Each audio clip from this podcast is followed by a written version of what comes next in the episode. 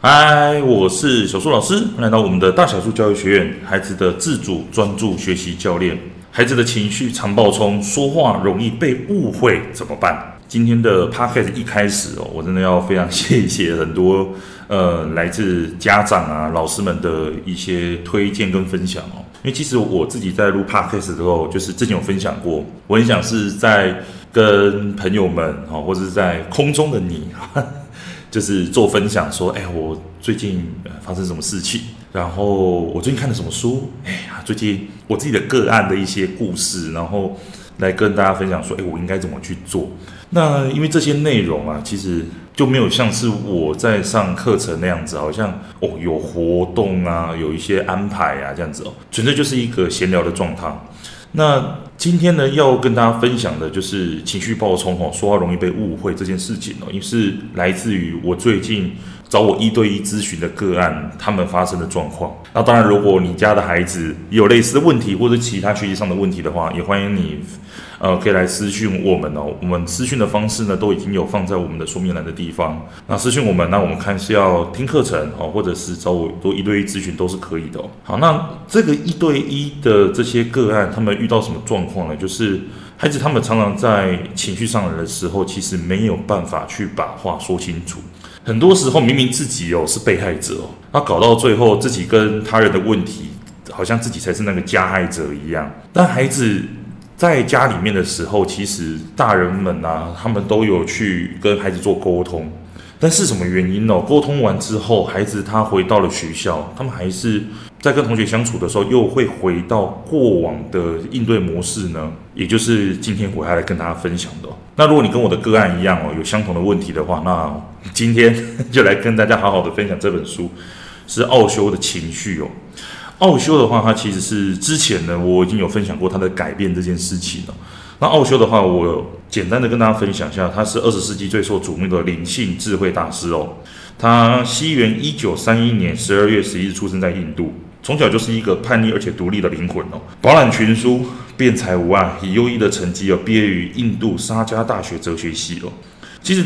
奥修他在呃世界各地其实都蛮多的信奉者，但是他也是一个非常有争议的人。等一下我会跟大家讲一下，说他争议的点在哪里哦。那为什么我会谈到情绪爆冲、说话容易被误会这件事情？我会谈到奥修的这本书呢？是因为哦。奥修这本书里面，他其实讲了蛮多的概念的。他讲到一件事情，就是说，我们人常常在面对到一些问题的时候，并不是要去向外探求解决的方式，而是要回到我们自己内心的方式哦。那比方说，以情绪的这件事情来说，其实很多人就是过着非常压抑情绪的生活。为什么会去压抑我们自己的情绪呢？是因为我们脑中里面有很多他人的规范。好，比方说，我最常听到的就是。呃，像是比方说，孩子他发泄情绪这件事情是不对的。比方说打枕头啊，哦，有些孩子会去打墙壁哦。当然，我说打这件事情哦，我将会跟他解释，他其实是有些条件的。但是，当我们没有去学习到这件事情的时候，会觉得说，好像孩子在小时候有这些所谓的暴力，其实他是一个错误的。那越是这样的去给孩子做灌输的时候，其实我们越去压抑我们自己所发生的这些事情。当我们越去压抑的时候，其实我们真正的内在的那个本性，就是我们内在那个神性，它就是没有办法出来。我这边也跟他提一下，就是因为其实奥修的很多书籍，他其实讲的都非常深奥啊，老实说，所以其实我自己也是必须要重复看很多遍。又或者是说，我自己在去分享这些内容的时候，其实我觉得我可能只分享到它一点点的精髓而已哦，并没有办法真的去很深入的去讲到每一个细节。所以，嗯，我自己也是在重看的部分。那如果之后有新的体悟的话，好，新的学习到的东西也会继续跟大家分享哦。好，拉回来跟大家讲，讲到压抑的部分，就是。他提到的是说，当你越去压抑你自己本来的那个样子，你其实会让自己把那个情绪啊，把那一些被压抑的部分压抑到自己的潜意识当中。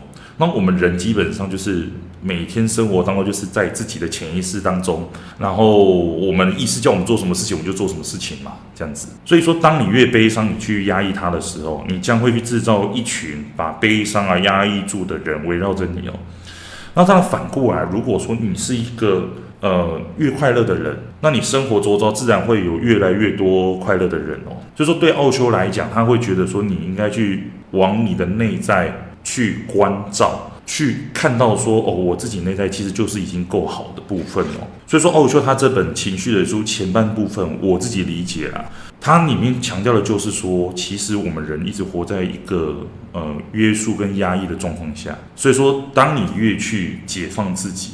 当你越去活出那个神性的时候，你才能真的活过这样子哦。那其实我在看的时候，我也去思考一件事情，就是那如果这个世界上每一个人真的都活出自己的本性啊，然后有什么状况就是去宣泄自己的情绪嘛，愤怒一来，然后就怎么样？那这样的话，这个世界不是就没有人可以去管制了吗？那这个世界大家都可以去做的话，那这样这个是什么世界呢？所以其实奥修里面也有提到说。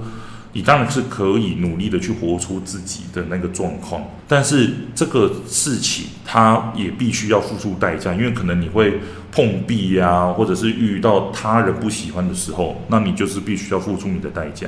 就是他自己也讲说，其实人本来就是矛盾的。好，为什么叫矛盾呢？就是他简单的比喻啊，就比方说这个世界上有黑暗就有白天呐，这个世界上有左就有右啊。好，所以人本来就是一个矛盾的状态啊。那回到刚刚讲的所谓的压抑跟宣泄这件事情呢，我自己之前其实有上过一堂课，就是怎么样去宣泄自己的情绪，或者是认识愤怒的情绪，在这堂课程，其实当中就是在跟我们的家长分享说，其实宣泄情绪并不是不好，哦，它是一个非常健康的事情，而且它是一个非常正常的事情，就像是我们难过的时候，我们就会哭嘛，那一样的，只是说我们宣泄情绪这件事情，我们必须要有一些条件之下，所以说我在上课的时候就有讲说。比如说你在家里面就可以让孩子练习怎么宣泄情绪，比方说在孩子旁边哦，你可以计时一分钟，让孩子去打枕头。打完枕头，做完宣泄情绪的这件事情之后，我们虽然在旁边，我们自己也要了解到说，孩子他现在就只是在做一个行为。那当孩子宣泄完之后，我们自己也要去说出我们自己的感受，那孩子也要做出自己的感受，我们彼此都要先做一个讨论，才能够真的去。把这一个流程走完，当然详细的条件的话，欢迎 大家有兴趣可以再来呃做我们的课程啊，来听我们的课程啊。我会再跟大家讲说怎么样去宣泄我们自己的情绪，这样子。好，所以说在课程当中，家长们才真的有意识到说，哦，原来宣泄情绪其实是被允许的，它是一个非常健康的行为。所以说，当你越是去压抑那个情绪的时候，你会发现说。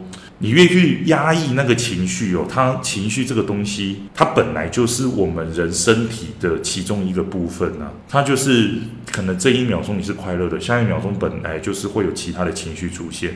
它就是来了又走，来了又走，来了又走。你能做的就是去关照它，就这样子，去看见它这样子而已。所以你越是靠你的意识去压抑它的时候，你越是会在某一个时刻去爆发出来。那爆发出来之后，你又没有觉察的话，那你说话的内容就容易被误会了。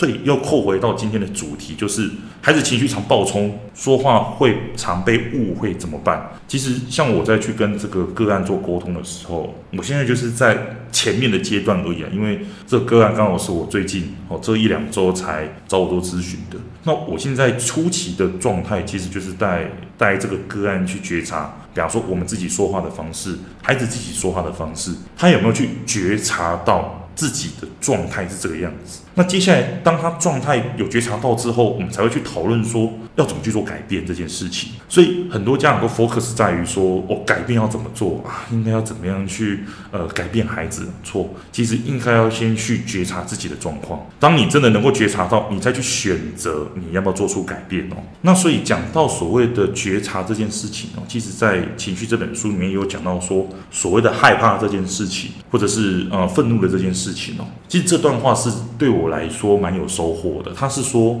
当我们自己有那个情绪上来的时候，不要说我觉得害怕，就是说我平常在去跟他人表达情绪的时候，我们常常都会习惯讲说，哎，我现在觉得好害怕，或者是他人让我觉得很痛苦，都是别人造成我的生气的哦。其实这些表达都是错误的。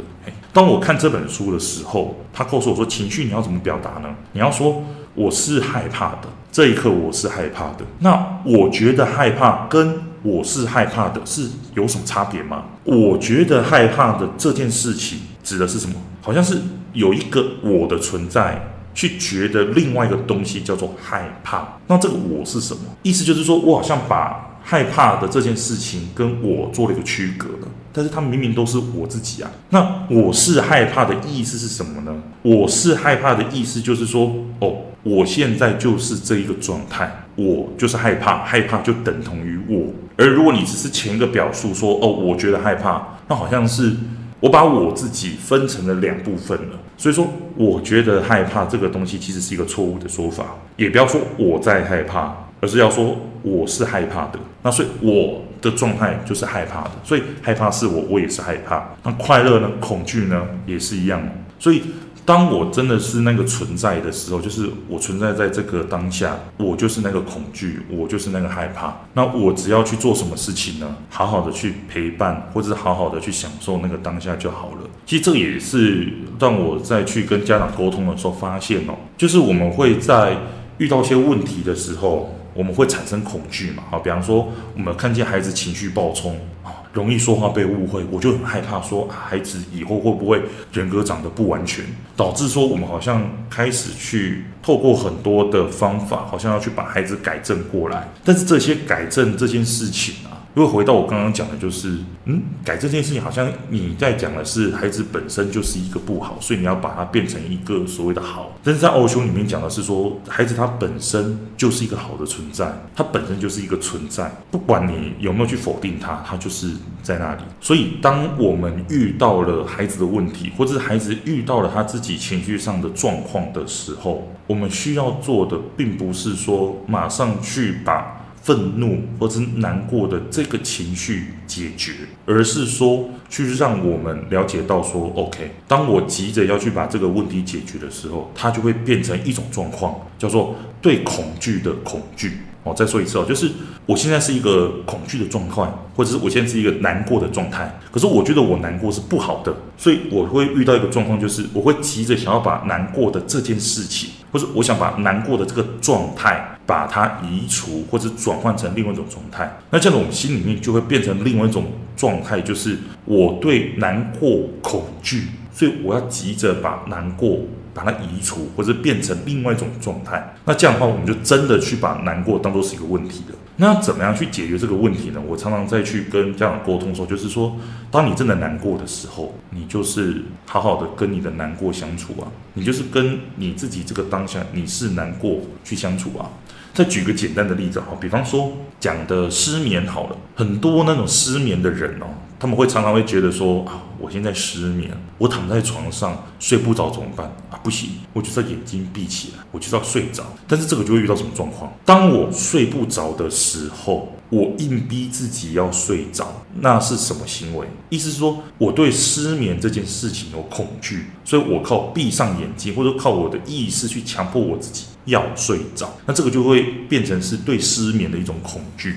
那如果说依照我们今天分享的，就是我们必须要去跟我们这个当下好好的享受这个当下。那我要怎么去套用到刚刚的说法呢？好，就是说，当我失眠的时候，我要怎么做？比方说，我能够觉察到我现在失眠，那我就好好的跟我的失眠相处。怎么跟我的失眠相处呢？好，比方说，我就去哦。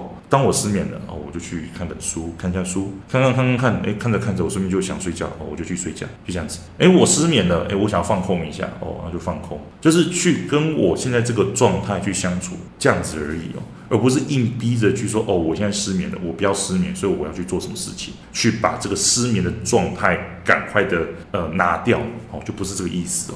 所以说，这个是常我再去跟这样。在沟通的就是怎么样去跟自己好好的相处，怎么样去安顿好我们自己。而当你真的意识到这件事情的时候，你就等于是在去跟自己做一个接纳的动作。所以说，当孩子现在遇到情绪暴冲，容易被误会怎么办？我们首先要做的所谓的接纳这件事情，就是觉察到自己的状态。当然，觉察到自己的状态，要不要去接下来做改变？那又是另外一件事情了。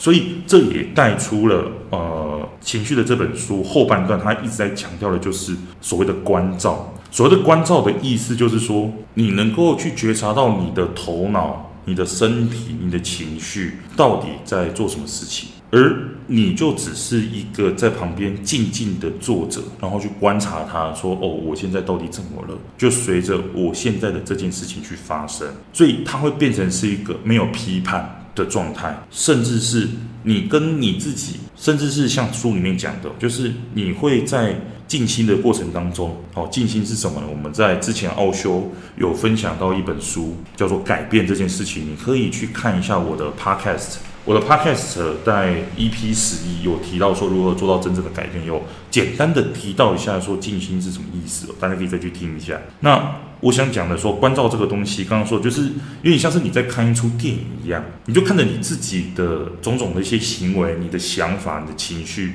就是让它这样发生。你也没有去评断它，因为就是哦，它发生了这样子。就像书里面讲的，你真的能够去关照的话，它的神奇之处在于说，你越是去关照你自己身体的时候，你的关照的这个角度就会变强。当你越去关照想法的时候，你的关照的这个能力也会越强。当你真的能够去看见或关照的时候，你真的能够去让自己变得更有力量。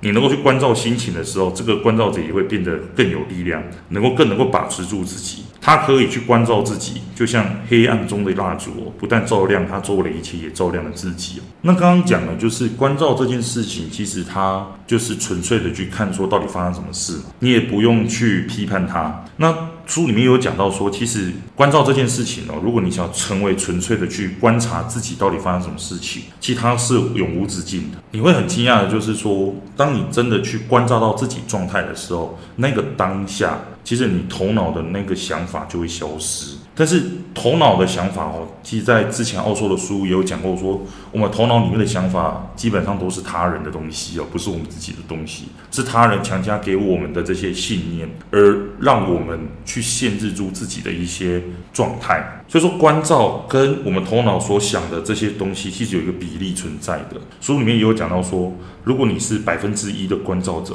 那么你就会有百分之九十九的是头脑的这些想法。那如果你是百分之十的关照者，那你剩下就是有百分之九十的头脑。那如果你是百分之九十的关照者，那你剩下就有百分之十的是头脑。如果你是百分之一百的关照者，你就是无时无刻都一直去关照自己的状况的话，那就是没有头脑。那他所谓的没有头脑，指的是说你会发现你自己没有悲伤、没有愤怒、没有嫉妒，只是一种清明宁静，而且自己是一个祝福这样子哦。所以你就只是看着自己在发生什么事情这样子而已。当然这件事情刚刚讲的就是永无止境的啦。所以以我现在在去看待自己或者是帮助个案的时候，其实我都还在去帮助他们了解到自己到底发生什么事情。那回到我刚刚讲的，就是情绪常暴冲这件事情。你会发现到说，孩子他其实伴随着很多的是压抑，甚至他没有看见自己的状况。当他越是没有办法去看见他自己状况的时候，那他就是越不可能去做出改变了。所以，如果我真的要做的话，如果你家的孩子也常常情绪暴冲，说话容易被误会的话，其实我蛮建议的，就是